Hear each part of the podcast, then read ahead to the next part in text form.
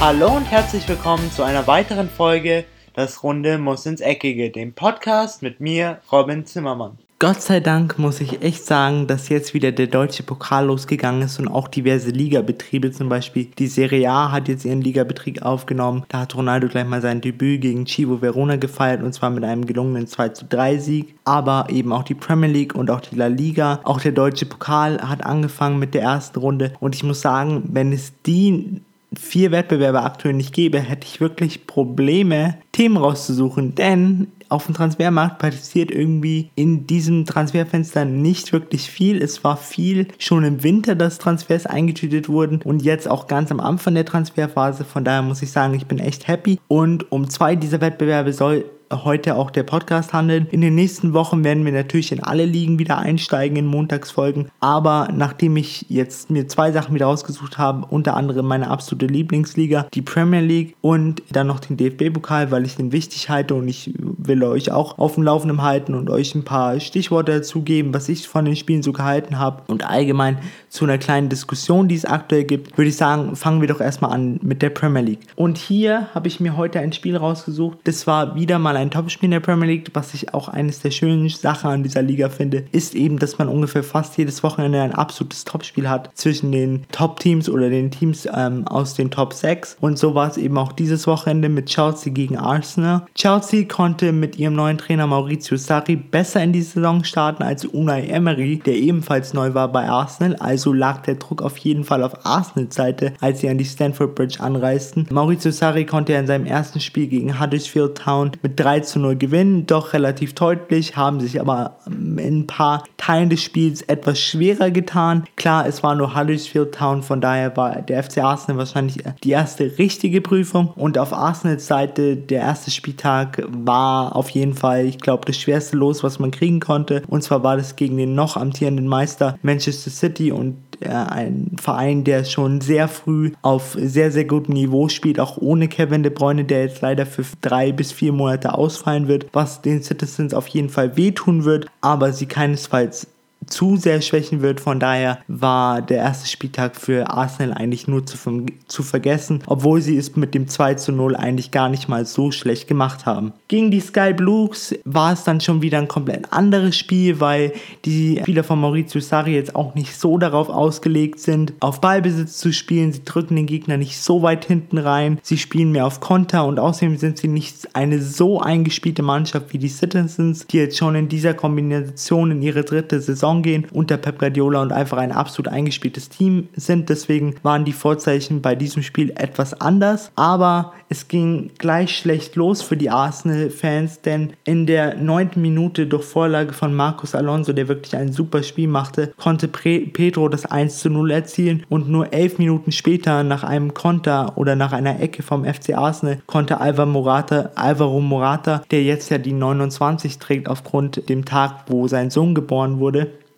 das 2 zu 0 erzielen. Danach hatte oder schon vor dem 2 zu 0 hatte Arsenal wirklich Riesenchancen in Persona von Pierre-Emerick Aubameyang und äh, Henrik Mkhitaryan, die den Ball zweimal aus ungefähr aussichtsreichster Position, die man nur kriegen kann, über die Latte drückten. Also aus der Position war es wahrscheinlich schwerer, den Ball nicht reinzumachen, als ihn reinzumachen. Aber klar, man sagt es immer wieder und ich meine, der Spruch geht bestimmt jedem Fußballer auf die Nerven, aber er trifft halt leider immer wieder zu. Wenn du vorne nicht deine Chancen nutzt, dann klingelt es hinten und so war es auch in diesem Spiel zweimal der Fall. Aber nach diesem, so, äh, nach diesem 2 zu 0 von Alvaro Morata drehte Arsenal ein bisschen auf und kam dann auch zurück. Und zwar in der 37. Minute durch Henrik Mikitarian, der seinen kleinen Schlitzer mit diesem nicht geschossenen Tor wieder gut machte und nur vier Minuten später konnte dann Alex Iwobi zu einem psychologisch richtigen Zeitpunkt, wie der Fußballkommentator sagen würde, sogar noch ausgleichen und so gingen die beiden Londoner Vereine mit einem 2 zu 2 in die Pause.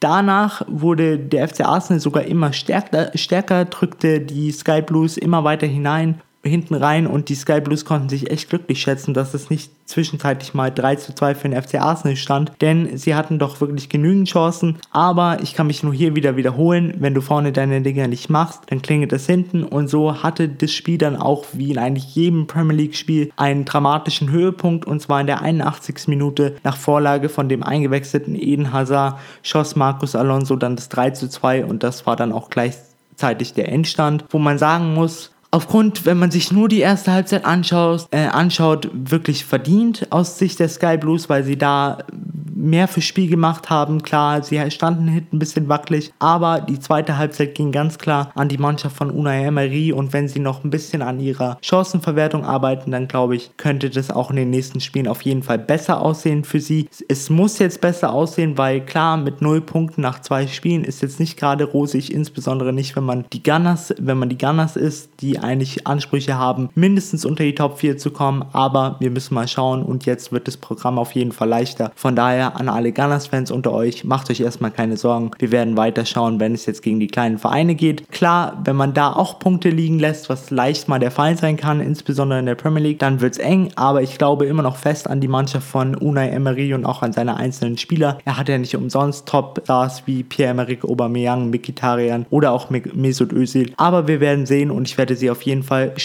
weiter mit ganz großem Auge verfolgen in der Saison 2018-2019. Die anderen Spieler an diesem Spieltag waren Cardiff City gegen Newcastle United ein 0 zu 0. West Ham United verliert erneut zu Hause gegen äh, Bournemouth mit 1 zu 2. Leicester City schlägt nach der ersten, nach der Niederlage am ersten Spieltag gegen Manchester United Wolverhampton Wanderers mit 2 zu 0. Tottenham Hotspur gewinnt 3 zu 1 gegen Fulham und Harry Kane konnte endlich seinen Augustfluch beenden. Und zwar dieser Augustfluch war der, dass er seit dem Beginn äh, seiner Premier League Karriere noch nie im August getroffen hatte. Das war immer immer so ein bisschen seine Flaute. Aber jetzt konnte er es mit dem Spiel, mit dem Spiel gegen Fulham beenden und die Ever Everton gewann zu Hause mit 2 zu 1 gegen Southampton. Burnley unterliegt zu Hause Watford mit 1 zu 3. Manchester City gewinnt 6-1 gegen Huddersfield Town und Brighton Hove Albion schlägt überraschend die Red Devils mit 3 zu 2, die sich wirklich nicht gut präsentierten. Die Arbeitseinstellung war nicht gerade die beste. Hinten waren sie sehr, sehr wackelig und so trifft wahrscheinlich die Prophezeiung, die Mourinho vor dieser Saison getroffen hat, von wegen, es wird eine sehr, sehr schwierige Spielzeit für die Red Devils, sollten keine Neuzugänge mehr kommen. Und da jetzt das Transferfenster geschossen ist, werden auch keine Neuzugänge mehr kommen. Von daher wird wahrscheinlich der Meister Mourinho mit seiner, Propheze mit seiner Prophezeiung recht behalten. Heute am Montag haben wir dann noch das Spiel um 21 Uhr Crystal Palace gegen Liverpool. Falls ihr euch das irgendwie anschauen könnt, kann ich es euch nur empfehlen, denn Roy Hodgson hat es wirklich geschafft, Crystal Palace alles wieder zu stabilisieren und auch natürlich die Mannschaft von Jürgen Klopp, der Champions League Finalist vom letzten Jahr, ist auch wieder auf einem sehr, sehr guten Weg mit einem sehr, sehr guten Start in die Saison gestartet. Von daher wird es auf jeden Fall ein sehr schönes und ein sehr spannendes Spiel und ich hoffe, ihr habt irgendwie die Möglichkeit, euch das anzuschauen. Dann zum Abschluss der heutigen Folge kommen wir noch zum oder zu der Angstrunde der Erstligisten. Und zwar ist das die erste Runde im DFB-Pokal, denn dieser ist auch wieder in seine erste Runde gegangen. Und erste Runde heißt eigentlich meistens Kampf, Einsatz, Schweiß, manchmal Tränen, manchmal Tränen vor Erleichterung, manchmal Tränen vor Glück. Und so war es auch hier, denn manche Erstligisten haben es mal wieder nicht über die erste Runde hinaus geschafft. Aber ich gehe jetzt erstmal die Ergebnisse einzeln mit euch durch. Der erste FC Magdeburg verliert zu Hause mit 0 zu 1 gegen Darmstadt. Das war ein Zweitligaduell, wirklich ein Duell auf Augenhöhe und eine einzelne Aktion entschied dann hier das Spiel, auch verdient für den SSV Darmstadt, wie ich sagen muss, weil sie einfach über das ganze Spiel hinaus meiner Meinung nach besser waren. Schweinfurt unterlegt zu Hause 0 zu 2 dem Schalke 04, obwohl sie es auch sehr, sehr gut und sehr, sehr kämpferisch gemacht haben. Überraschend verliert der FC St. Pauli gegen Wien Wiesbaden mit 3 zu 2. Bayer Leverkusen zieht in die zweite Runde ein, ebenfalls die TSG Hoffenheim. Und dann hatten wir schon die erste erste Überraschung und zwar der Ex-Verein von Uli Hoeneß, der SSV Ulm 1846, besiegt den noch Pokalsieger Eintracht Frankfurt. Und hier muss man sagen, es ist wahrscheinlich ein Nachträger oder was, was jetzt noch ein bisschen später kommt oder was in den Köpfen der Spieler noch ein bisschen verankert war. Und zwar das 5 zu 0 gegen den FC Bayern im Supercup. Auch wenn viele mal behaupten, der Supercup hat nichts zu sagen. So ein 5 zu 0 tut den Spielern doch weh. Und wenn man dann natürlich gegen einen Verein wie den SSV Ulm ran muss, die nur über Kampf kommen, die nichts zu verlieren haben, dann ist es auch nicht mal so schwer da zu verlieren. Und so ist es eben auch zuge zugetroffen. Und man muss einfach sagen, dass die äh, Frankfurter sich jetzt nochmal ganz doll vor dem Bundesliga-Start am Freitag oder an ihrer Stelle dann am Samstag, wenn sie dann zum ersten Mal zum Einsatz kommen, sollten sie sich einfach nochmal ganz kräftig schütteln und einfach schauen, auf was konzentrieren wir uns in dieser Saison, denn Dreifachbelastung haben wir nicht mehr, nachdem sie jetzt aus dem DFB-Pokal ausgeschieden sind. Jetzt können sie sich überlegen, konzentrieren wir uns auf die Europa League, was meiner Meinung nach ein sehr, sehr großer Fehler wäre und sie sollten sich jetzt einfach meiner Meinung nach auf die Bundesliga konzentrieren, schauen, was sie da reißen können und dann hoffentlich wieder eine stabile Platzierung im Mittelfeld erreichen. Wolfsburg geht ebenfalls in die zweite Runde. Etwas überraschend tat sich der FC Bayern München etwas schwer gegen SV Drochtersen Asse, die wirklich über ich muss schon sagen, eigentlich das komplette Spiel wirklich, wirklich, wirklich gut gespielt haben, mit absolutem Kampfgeist, mit absolutem Wille. Und so konnte der FC Bayern nur knapp 0 zu 1 gewinnen. Der SV Links verliert zu Hause mit 1 zu 2 gegen den FC Nürnberg. Dynamo Dresden fliegt raus gegen Rödinghausen. TuS Dassendorf verliert zu, verliert zu Hause mit 0 zu 1 gegen den MSV Duisburg. Werder Bremen, Mainz, Sandhausen, der Hamburger SV ziehen in die zweite Runde ein.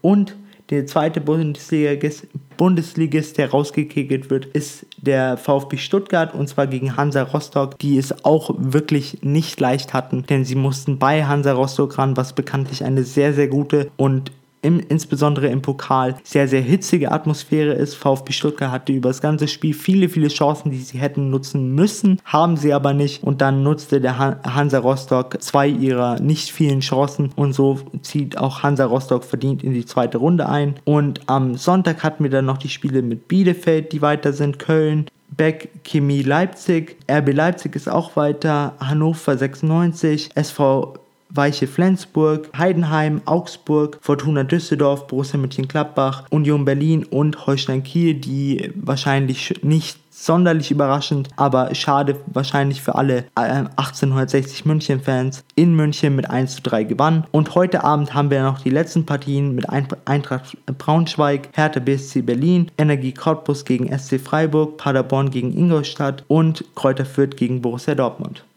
Jetzt wollte ich noch eine kurze Sache oder ein kleines Thema mit euch besprechen, denn es kam doch in den letzten Jahren immer mal wieder die Diskussion auf, sollte man nicht einfach die erste Runde des DFB-Pokals nur den Regionalligisten und den Oberligisten überlassen und so die ersten und zweitligisten rauslassen, dass die sich eben nicht bei solchen Äckern wie zum Beispiel in Ulm oder in Drochtersen Asse abmühen müssen und dann sich blöderweise vielleicht noch Spieler verletzen oder es einfach ganz blöd läuft und dann am Ende wir nur noch ganz wenige Erstligisten haben, was natürlich relativ selten vorkommt, aber das wäre natürlich schon ein Debakel für den DFB, weil dann die Einschaltquoten weniger wären und das wäre natürlich nicht toll, deswegen hatte man immer diese Überlegung, die Erstligisten rauszulassen. Ich muss sagen, ich habe da eigentlich einen ganz klaren Standpunkt, wie eigentlich zu sehr vielen Themen, die sowas angeht. Ich sage immer, die Drittligisten, Viertligisten, die Regionalligisten, die arbeiten wirklich ein komplettes Jahr daran, diesen, sich diesen einen Traum zu erfüllen, egal ob es jetzt gegen den VfL Wolfsburg ist, den FC Bayern München oder Bayern 04 Leverkusen oder eben auch Duisburg, die jetzt nur in Anführungszeichen in der zweiten Liga spielen. Von daher bin ich da ganz klar der Meinung, dass man sagt, die Erstligisten und Zweitligisten sollen sich weiterhin mit den kleineren messen, denn die kleineren haben es auf jeden Fall verdient und warum sollte man nicht jedem die Chance geben, einen großen Pokalmoment zu haben? Klar, dass so ein kleiner Verein mal den Pokal gewinnt, ist relativ unwahrscheinlich, aber aber wie schon eben gesagt, man sollte ihnen auf jeden Fall die Chance geben und die großen Vereine können ruhig mal von ihrem hohen Ross runterkommen und auch mal eben nach Ulm reisen oder eben nach Drostesten Assel und da einfach den Kampf annehmen und dann schauen, wer am Ende der bessere ist, denn schlussendlich ist es nur ein Spiel und in diesem einen Spiel kann es nur einen Sieger geben. Damit geht auch die heutige Podcast-Folge mal wieder zu Ende. Ich hoffe natürlich, wie vorhin schon im Premier League-Teil gesagt, dass ihr euch heute Abend das Spiel Liverpool gegen Crystal Palace anschauen werdet, weil ich würde wirklich sagen, das wird ein sehr, sehr gutes Spiel zwischen der Mannschaft von Roy Hodgson und Jürgen Klopp. Auf jeden Fall wünsche ich euch eine schöne letzte Woche vor dem Bundesliga-Start, der am Freitag mit dem Spiel FC Bayern München gegen TSG Hoffenheim losgehen wird. Und an dieser Stelle habt eine schöne Woche. Wir hören uns dann auf jeden Fall am Freitag wieder an dem Bundesliga-Start, wo es aber leider noch noch nicht über das erste Bundesligaspiel gehen wird, sondern erst am Montag darauf, wo wir dann nicht nur über die Bundesliga reden werden, sondern da werden wir dann ganz klassisch wieder über alle Top-Ligen in Europa reden, über alle Gerüchte und alles, was mir sonst noch so einfällt. An dieser Stelle, ich bin dann raus, habt eine schöne Woche und ciao! Und das war's auch schon wieder mit einer weiteren Folge Das Runde muss ins Eckige, dem Podcast, wo ihr alles rund um König Fußball kompakt auf die Ohren bekommt.